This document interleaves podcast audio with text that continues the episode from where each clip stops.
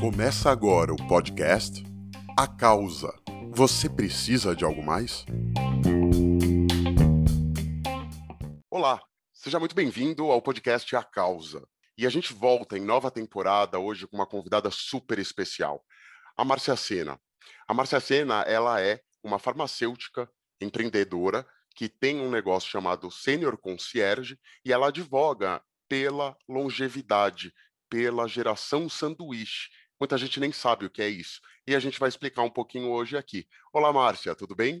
Oi, Ricardo, obrigada pelo convite. Um prazer estar aqui com vocês. Prazer é todo nosso, Márcia. Olha, eu falei da geração sanduíche e certamente muita gente está pensando em lanche e, e, a gente vai explicar um pouco melhor sobre isso. Mas me fala uma coisa, como uma farmacêutica foi parar na temática da longevidade? É, é verdade, eu fui descobrindo essas coisas ao, aos poucos, né? tanto a, a gera, que eu era a geração sanduíche, que eu faço parte, e o que, que é essa tal de longevidade que tem se falado tanto nos últimos anos, né? É, eu sempre trabalhei na, na indústria farmacêutica, principalmente é, na área de marketing, vendas, trabalhava com, com doença, com hospitais, com pacientes, e, e tinha uma vida bem, bem agitada. Em função dessa vida bem agitada, né, bem atribulada, é, muitas viagens, muitas reuniões, reuniões aqui, fora do Brasil, na, na época pré-pandemia, onde a gente tinha que fazer as, as reuniões pessoalmente e, e viajar para ter essas, essas reuniões e convenções. E uh, no paralelo eu tinha que gerenciar minha vida também, né? Como todo mundo. Então é a tua vida pessoal, tua casa, filhos, é, os pets. E, além de tudo isso, de repente, uns outros pratinhos começaram a girar para mim, que eram o que era o envelhecimento dos meus pais. E essa é uma coisa que, não sei, Ricardo, se você tem visto isso, mas é uma coisa que acontece muito rapidamente, você se dá conta disso muito rapidamente, né? É, a coisa, de repente, quando você vê alguma coisa muito uh, mais séria aconteceu e você tem que começar a tomar decisões, interferir é, e ajudar os teus pais em alguns processos durante esse envelhecimento. E foi isso que me levou a, a, a, primeiro estudar essa área e depois que ele abriu um negócio, que eu falei, ah, é, é, isso aqui é maravilhoso, isso aqui tem espaço, precisa, e não tinha uma empresa como a que eu criei. Você diria que essa é a sua causa hoje em dia? Qual é a sua causa? É total a minha causa, porque naquele momento, e isso foi há seis anos atrás, o que, que eu descobri? Que aquilo que estava acontecendo comigo naquele momento, certamente já estava acontecendo com outros filhos, e certamente é, iria acontecer com muitas outras pessoas que iam estar nesse momento tentando uh, ver como é que elas conseguem equilibrar tudo isso, né? Porque é, é uma questão assim, você está no teu trabalho, de repente vem uma ligação, você está no meio de uma reunião, você tem uma ligação e você precisa levar seus pais para o pronto-socorro. E na, na quinta-feira, por exemplo, você vai ter uma consulta com o pediatra do seu filho. Ele tem que levar o seu filho no pediatra. Então, como é que você gerencia tudo isso na sua agenda, é, na sua empresa? Como é que você faz tudo isso caber, né? Se você não tiver um suporte adequado. Então, essa foi a minha causa, ajudar. Lógico que o nosso cliente final é o idoso, que é o beneficiário de, dos nossos serviços, mas a gente é um braço de apoio para esses filhos da tal geração sanduíche. Opa, tá na hora da gente falar então do que é a tal geração sanduíche, Márcia. Isso aí. Isso aí. É, então, no meio desse caminho, de toda essa tribulação, de eu começar a estudar sobre essa área de longevidade, o que, que eu descobri que, que, que eu era essa geração sanduíche fazia parte? A geração sanduíche nada mais é que pessoas entre 45 e 60 anos, que, que estão no, trabalhando, muitas vezes estão no ápice da sua carreira e, e de repente se veem é, confrontadas com essa situação de envelhecimento dos pais e de precisar dar apoio para eles, né? É uma época que eles começam a precisar de mais suporte. E então, é, nos Estados Unidos, no Canadá e na Europa, essa geração sanduíche é bastante estudada já.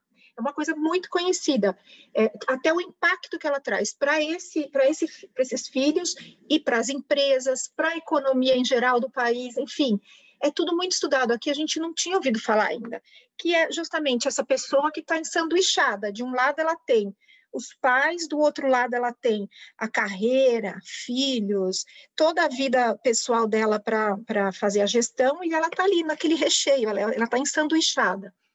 Por isso o nome, né? Mas é uma, uma coisa bem, bem complicada que traz muito impacto, né? Que as pessoas deveriam estar preparadas, conhecer, saber que isso gera estresse, pode gerar depressão, burnout, porque você não consegue, muitas vezes você não consegue lidar com tudo ao mesmo tempo, né? Às vezes seu pai está ficando doente, é, você tem uma, uma viagem para outro país, é, enfim, você tem que conciliar tudo isso, né? Então realmente causa estresse. E as pessoas deviam conhecer mais sobre isso, como se preparar, como lidar, né? E, enfim, essa é a geração sanduíche. Nossa, isso me fez pensar um pouco até em, em um outro sentimento, né, sobre o sentimento de culpa, né, porque muitas vezes você quer fazer mais pelos seus pais, você quer fazer mais é, pelos seus pais, pelos seus filhos, pela sua carreira, e você está ensanduichado, como você falou, né, não, não, chega a acontecer isso, ter um, um, você falou de burnout, né? E o burnout está bem relacionado ao trabalho, mas sei lá, um burnout relacionado a esse ensanduichamento? Ah, com certeza, né? E você tocou num ponto crucial aí, que é a tal da culpa, né? Então, hoje, depois de seis anos com a Senior Concierge, a gente conhece bem, assim, os tipos de, os perfis das famílias que vêm nos procurar, né? E, e, a grande maioria dos filhos tem, e principalmente as mulheres, tá? É, a mulher, eu acho que tem essa coisa, né? Dela, dela achar que ela tem que dar conta de tudo, daquele instinto materno, protetor. Então, ela quer realmente proteger, seja os filhos, os pais, o marido, a esposa, enfim. Você quer é, é, é dar aquele suporte. E aí, você vê que você não consegue. Então, tem isso da culpa, tem a culpa ao contratar um serviço, ou tipo, qualquer tipo de serviço. Ah, eu preciso levar meu pai ao médico e não consigo, então eu vou contratar um serviço da Senior Concierge de acompanhamento, para acompanhar para o exame, para o médico. Isso gera culpa nas pessoas. Ele fala, ai, mas era eu que tinha que fazer. Então, isso tudo é, é, bom você refletir, é bom você trabalhar isso tudo dentro de você, porque assim, é, dividir, buscar ajuda, às vezes é o melhor caminho para você ficar bem e poder fazer a gestão disso tudo, né? Não adianta nada você querer fazer tudo ao mesmo tempo e de repente tá, tá exausta, tá é, com, com burnout, porque você não consegue fazer tudo bem. Então, é melhor você ter suporte, ter ajuda de outras pessoas, de empresas, porque e aí é, você consegue ver que tudo vai correr muito melhor. Nossa, eu tô aqui pensando na maluquice que é. Claro, é, isso acontece, a gente sabe, a gente ouve, a gente vive esse tipo de coisa, da culpa de. É, é, e olha que a gente não está nem falando de lar de longa permanência nem nada, a gente está falando é, um acompanhante para fazer os exames, né, é, é, nesse, nesse caso, ou para ir fazer alguma atividade em particular. E, nossa, aí eu me senti culpado porque eu não acompanhei o meu pai e o meu avô no, no exame. Agora, eu, eu, cheguei aqui a pensar, seria basicamente como pensar que é, um pai é, manda o filho para a escola e, nossa, que absurdo, eu deveria ensinar o meu filho em casa, eu deveria me dedicar e ensinar a escrever e ler. Ou seja, eu estou fazendo essa, essa brincadeira para dizer o seguinte: é uma loucura achar que a gente tem que ficar o tempo todo à disposição e contar com tudo. E pelo que você me falou em outras oportunidades, existe toda uma moderação e uma, é, um fluxo de informações muito, muito consolidado, de depois esse profissional passar o relatório do que aconteceu na consulta, no exame, como foi. E o filho depois pode discutir isso com o pai, conversar de um jeito ameno melhor do que não acompanhar, não é? Não, não lógico, lógico. Dessa forma, você se sente envolvido, né?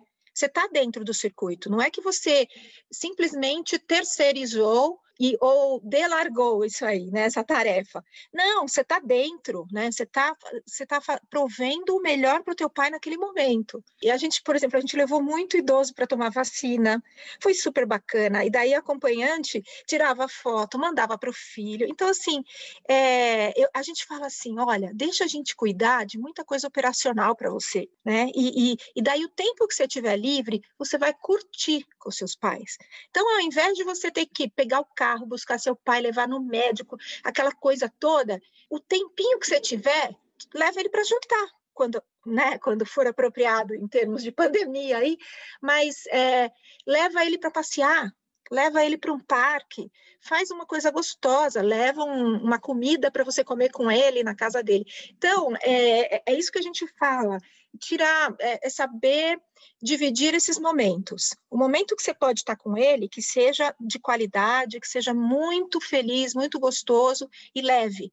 Porque às vezes você, você acha que você tem que estar com seus pais, não, eu tenho que fazer a caixinha de medicamentos deles, eu tenho que fazer a gestão de medicamentos que é uma coisa chata, é difícil. Isso, eu que sou farmacêutica, eu fazia da minha mãe, mas é, mesmo assim, puxa vida, né?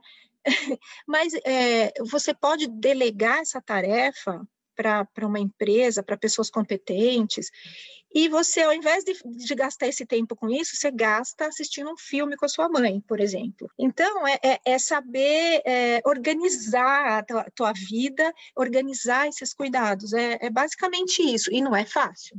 Não estou aqui falando que é fácil, não. Agora, tudo isso são coisas mais emergenciais, né? Uma consulta, um exame pontual ou de rotina, é, mas acaba sendo uma coisa mais emergencial. Queria falar com você também, ainda, também trazendo um pouco do preconceito, da vida corrida, geração sanduíche e tudo mais. E naqueles casos em que você tem, bom, agora em tempos de pandemia, é, nem se fala, né? Mas você tem aquele idoso que está recolhido, os filhos ficam atormentando e dizendo: não sai de casa, não manda deixarem na sua porta, eu levo não sei o que e deixo na sua portaria. Como que fica o mental desse idoso e como esse tipo de serviço pode ajudar? Nossa, você tocou num ponto super atual mesmo, né? Que é, o que, que a gente está vendo nesse um ano e pouco, né? Um ano e meio de, de quase de pandemia, né? Lidando com esses idosos. A saúde mental ela vem comprometida ao longo do tempo e cada vez mais. É, e isso acaba impactando também a saúde física. Então, o que, que a gente tem hoje? Um panorama de idosos com a saúde física mais comprometida, muitas vezes em função dessa saúde mental, desse isolamento. É o que a gente sempre fala, né, das recomendações da Organização Mundial de Saúde para o envelhecimento ativo, né, que é, é o estímulo físico, cognitivo e o social. O social, nesse momento, ele está super abalado está super prejudicado, lógico. E aí acaba afetando os outros dois, está tudo interligado, né? A forma como a gente tem encontrado para ajudar essas famílias e esses idosos a se manterem bem, aqueles que já estavam com a gente, que já tinham, já tinham os profissionais com eles, a gente teve toda uma estratégia de adaptação para minimização de risco de contágio, né? E, e o trabalho que é feito é tudo bem, a gente não pode sair como a gente saía, a gente não está indo para o cinema, a gente não está indo para o shopping, então vamos criar atividades dentro de casa. Desde as atividades digitais, então, o que, que a gente estimulou? Que esses idosos resgatassem amizades e laços familiares através da tecnologia. Então, a gente ensina eles a fazerem videoconferência, é, a tirar selfie, mandar para os parentes, é, reatar, redescobrir amigos de infância, de escola, no Facebook, é, abrir uma conta de, de Instagram, enfim, é, usar a tecnologia para promover esse encontro social né? Fazer aqueles dinner dates, né? Então, é, vou marcar com meu amigo tal, a gente vai às 8 horas da noite, a gente vai jantar, cada um vai preparar sua comida na sua casa e a gente vai abrir um vinho e conversar nesse momento. Vai conversar sobre que vinho que você está tomando, o que, que você preparou de comida, e aí vai. Então, a gente tem estimulado esse tipo de coisa, né, para eles fazerem. E agora, depois da vacinação, que a maioria já está se vacinando ou está vacinada, o que, que a gente tem visto? Tem aumentado a procura de um serviço nosso que, que chama Sênior Interativo, que é justamente isso. Então, algumas vezes por semana, duas, três vezes, de acordo com o que cada família quer, é, vai um profissional na casa desse, dessa, desse idoso e vai promover esses estímulos que eu falei, o, o físico, o mental e o social. Então, a gente começou a ver de novo essa busca, porque eles querem é, tentar sair na medida do possível, nem que seja para caminhar no parque, eles não querem fazer isso sozinhos, eles se sentem mais inseguros hoje em dia, né, por todo esse isolamento, os medos e tudo, né?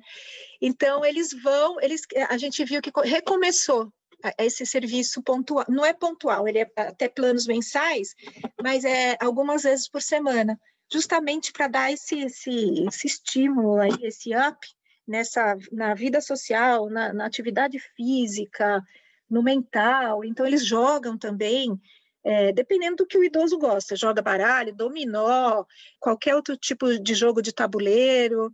E, e é super bacana ver o envolvimento deles e a, e a evolução tem até mesmo a história da convivência intergeracional, né? Muitas vezes você tem um cuidador aí na tua equipe que é mais jovem, que esse idoso, né?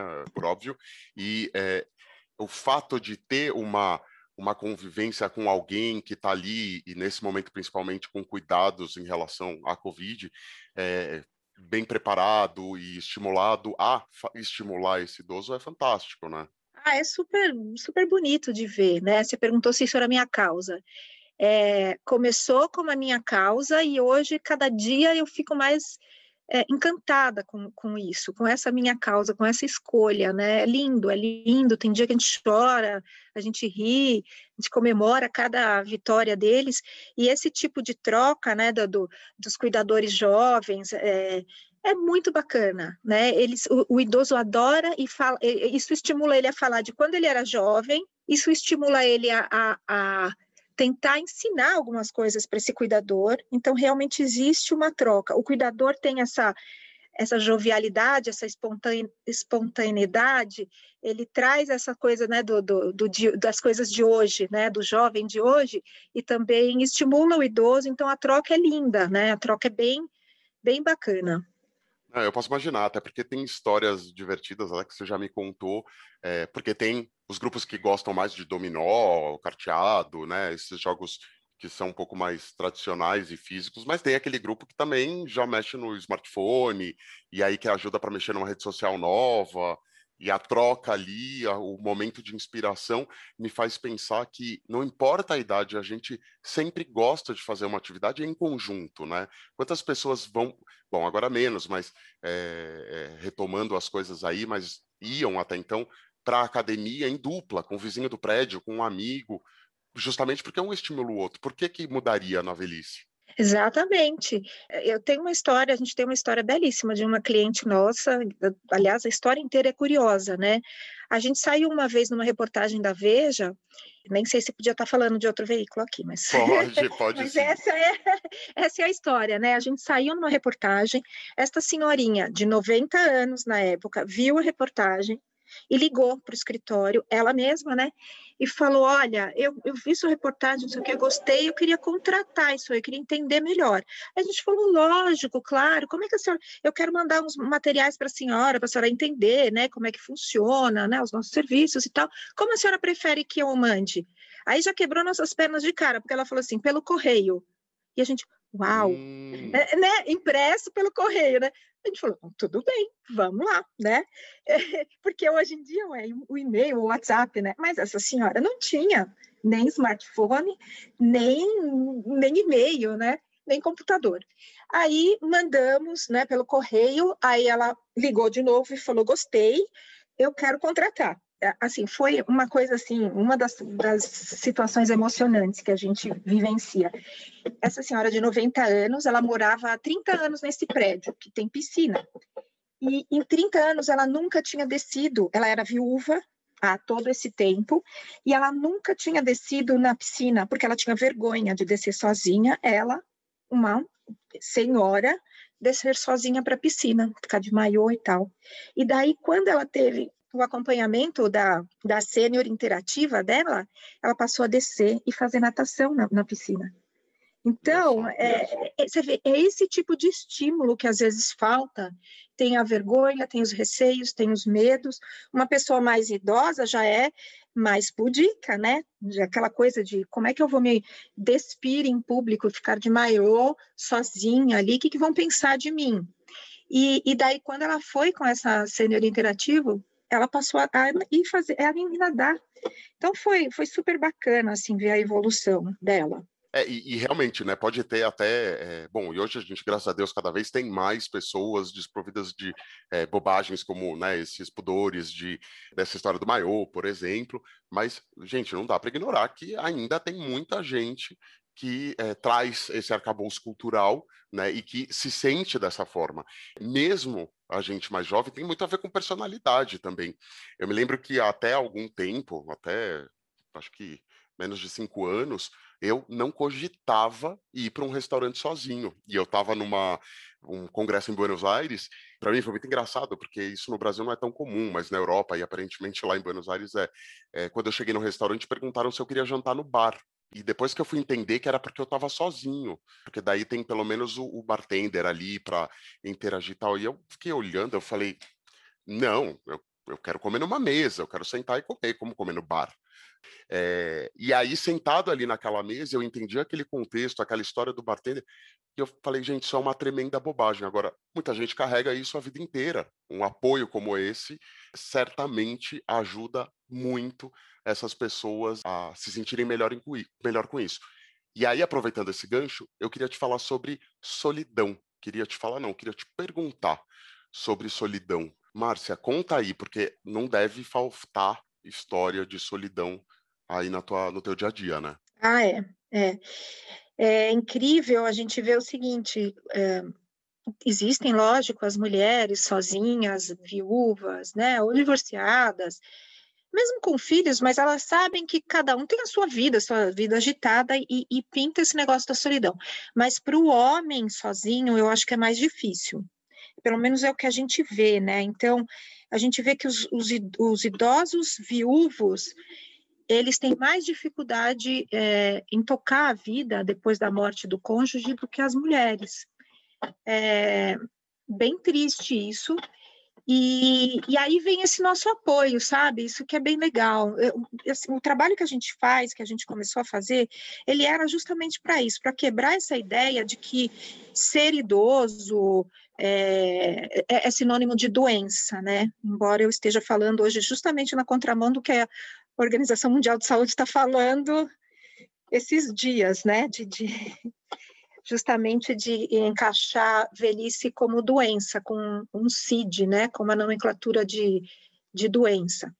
Mas, assim, a, a gente veio nessa contramão de, de dizer o seguinte: o idoso, o envelhecimento não é sinônimo de que todo idoso vai estar doente, mas ele começa a precisar de algum apoio, ele pode começar a precisar de algum apoio para a sua vida diária, seja no, no andar, né, na, na, mobilidade, seja no vestir-se, uh, preparar a sua comida, seja na parte da memória. E, e daí isso não faz dele um inválido. Então, esse pequeno suporte que a gente é, dá para ele é um complemento para que ele fique inteiro, para que ele funcione no, no seu máximo potencial. Lógico que é diferente de quando ele tinha 20 anos, mas ele pode ter uma vida super boa se ele tiver alguém que ajuda no banho, é, que ajuda a, a, preparar a alimentação ou até ajudá-lo a comer mesmo, e o resto ele vai estar muito bem, obrigada. Então, a gente, é, o que a gente oferece é isso, é a possibilidade da pessoa envelhecer realmente com qualidade, dela ela ter uma boa funcionalidade, dela se sentir bem. Olha, eu, eu te ouvi com muita atenção, mas confesso que me saltou aqui aos ouvidos a história da OMS, da Organização Mundial da Saúde. Márcia, que história é essa de categorizar a velhice como uma doença? Quer dizer, eu fiz 60 anos, eu virei doente. Não importa se eu me cuido, eu sou um doente, é isso? Nossa, isso aí tá um choque, ninguém está entendendo. É, começou uma coisa bastante uh, polêmica, gerou bastante polêmica né, nesse meio do envelhecimento, da longevidade, Está todo mundo discutindo e tentando é, entender o porquê disso e, e, avaliar todo o impacto que isso traz, né? Fora o impacto para as pessoas acima de 60 anos, que estão extremamente incomodadas, né? Uma pessoa hoje de 60 anos, 70 anos é extremamente ativa no mundo e no Brasil também, né? Você falar que uma pessoa de 60 anos é idosa e agora até você é doente porque você é acima de 60 anos, é muito forte, né? E vamos ver o que, que isso vai gerar, né? O que, que isso vai, qual, como vai ser o desenrolar. E, mas realmente, para mim, não faz o menor sentido. A gente é, vai contra o que a gente tem lutado e advogado nos últimos 20 anos no Brasil e nos últimos 30 anos no mundo, né? Que é Uh, a gente precisa, assim, a gente tem falado tanto de inclusão, né, e diversidade, de todas as formas, é, a inclusão do, do, das pessoas acima de 60 na sociedade de uma forma inteira, no, no ambiente de trabalho, isso também é, é, é, tem sido muito discutido e precisa ser ainda mais discutido. Agora, essa orientação da Organização Mundial de Saúde vai contra tudo, todo esse movimento, né? Nossa, isso é realmente muito maluco, porque assim, tem, tem uma história de ah, idoso, terceira idade, não deve falar isso, deve falar longevidade. Eu até estava conversando com a minha sogra, que já passou de 70, e aí eu perguntei para ela se ela se incomodava, porque ela é extremamente ativa e ela é, não gosta sequer de ser chamada de senhora. E eu falei: olha, você se importa de ser enquadrada numa faixa etária chamada de idoso? E aí, para minha surpresa, ela disse: não, ela falou: olha, parece que aqui, ela é italiana, né? E ela falou: parece que aqui no Brasil tem uma coisa com, com preconceito com a palavra. Ela falou: mas na Itália é muito comum, é como se falasse jovem, criança, homem, mulher, né? Não faz muita diferença. Mas já sobre colocar a pessoa, né? É o que você falou, gente com ela mesma faz academia, viaja sozinha, faz tudo, dirige. Dizer que um, uma pessoa de 70 anos que tem uma vida super ativa, a maior parte das vezes ainda trabalha, inclusive, essa pessoa se tornou doente, confesso que é, me cheira a uma mancada da Organização Mundial de Saúde. Bom, vamos, vamos ver aí os próximos capítulos disso. Márcia, para a gente ir para o final, eu queria te provocar a contar uma história. Porque eu sei que a sua causa acabou se tornando essa, mas você falou aí das diferenças entre o homem e a mulher quando vai envelhecendo, e eu sei que um dos grandes motivadores até da construção do seu próprio negócio foi uma experiência pessoal. Pode contar para a gente isso? Claro, claro, e tenho muito orgulho disso, né? Assim, a minha grande inspiração e a musa foi a minha mãe.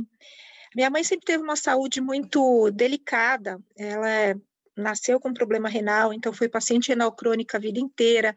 Fez oito anos de hemodiálise, dez anos de transplantada, né? Fez um transplante. Então, assim, é, foram muitas.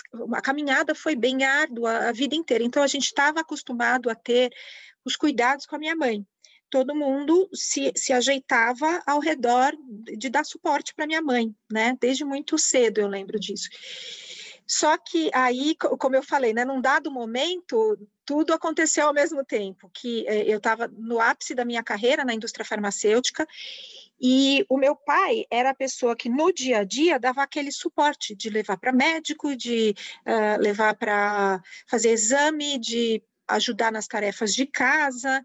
A minha mãe trabalhou por muito tempo, ela, né, ela não queria se aposentar de jeito nenhum, mas chegou uma hora que ela já estava muito fraquinha. E daí, nesse momento de que ela já estava mais fraquinha, o meu pai começou a ter uns problemas de saúde que reverteram alguns meses depois, mas naquele momento foi quando eu falei, eu preciso de ajuda, porque do tipo, eu estava numa reunião no Chile, minha mãe me liga e fala, ah, você não pode vir aqui, eu vou ter que levar seu pai para o pronto-socorro. Então, a minha mãe, que já não dirigia mais, que não pegava um, um táxi sozinha, ela precisava de suporte até para andar, assim, né, ela era mais frágil, ela ia ter que pegar um, um táxi e ir com meu pai para o pronto-socorro porque ele não estava bem. E eu, impossibilitada lá no, no Chile. Então, esse tipo de coisa foi que me fez ver, eu preciso de ajuda. Como é que eu vou dar conta disso? E a minha, eu tenho só uma irmã, e minha irmã também tem, tinha, tem carreira internacional e tudo. Então, como é que se lida com tudo isso? Foi a ideia de buscar uma empresa que me ajudasse naquele momento nesses serviços pontuais. E foi quando eu vi que não existia na, naquela época. E aí que foi vindo essa, essa ideia de ter uma empresa que pudesse dar suporte para esses filhos que estão nesse momento assim de dificuldade, de é, que precisam ou de uma ajuda pontual ou de uma ajuda mais estruturada para o dia a dia mesmo, né? Que nem a gente tem de a gente tem serviços de quatro horas por dia a 24 horas por dia, sete dias por semana, né? Então, é, a causa foi essa. E, e, e, daí, naquele momento, algumas pessoas falavam assim para mim: ah, por que você não abre essa empresa e continua na indústria farmacêutica? Eu falei: não, eu vou mergulhar de cabeça, eu quero fazer um negócio assim maravilhoso, direito, né? E foi a melhor coisa que eu fiz, por quê? Porque me permitiu, saindo também, sendo empreendedora, né, sendo dona do meu próprio negócio e da minha própria agenda, né, eu me permitiu ter mais flexibilidade para estar junto com a minha mãe.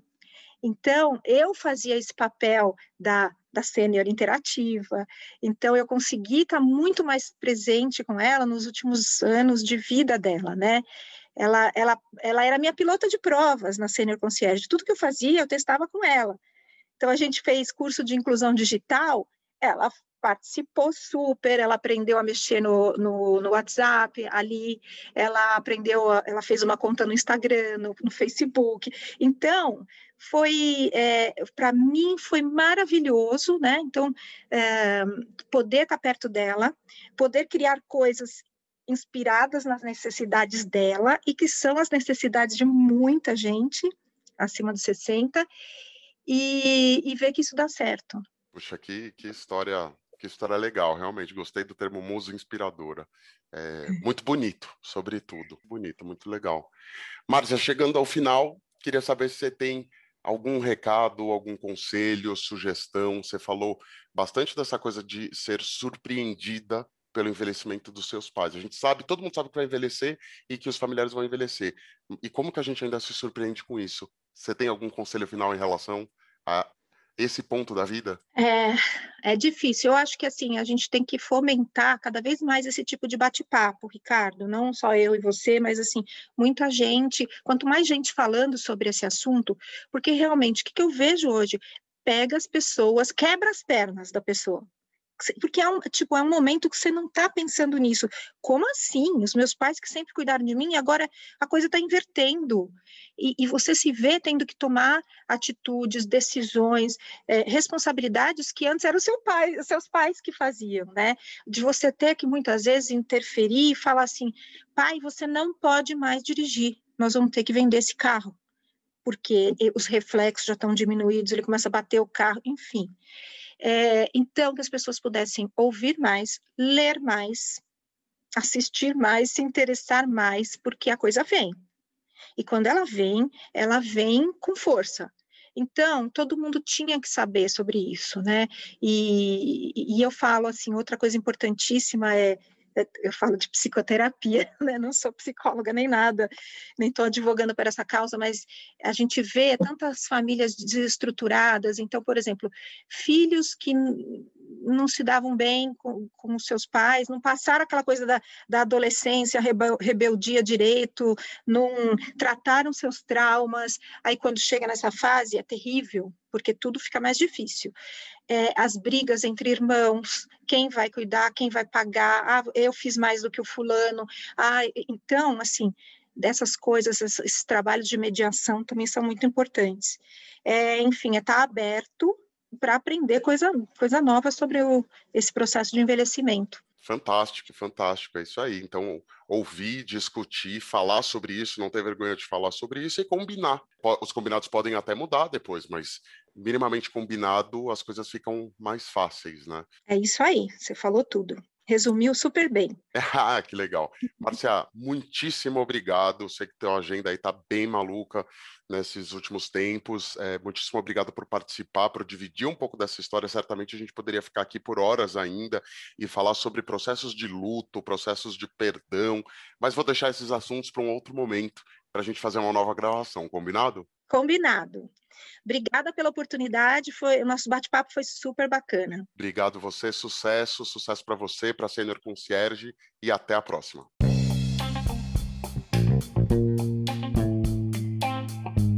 E se você gostou do episódio de hoje, segue o canal.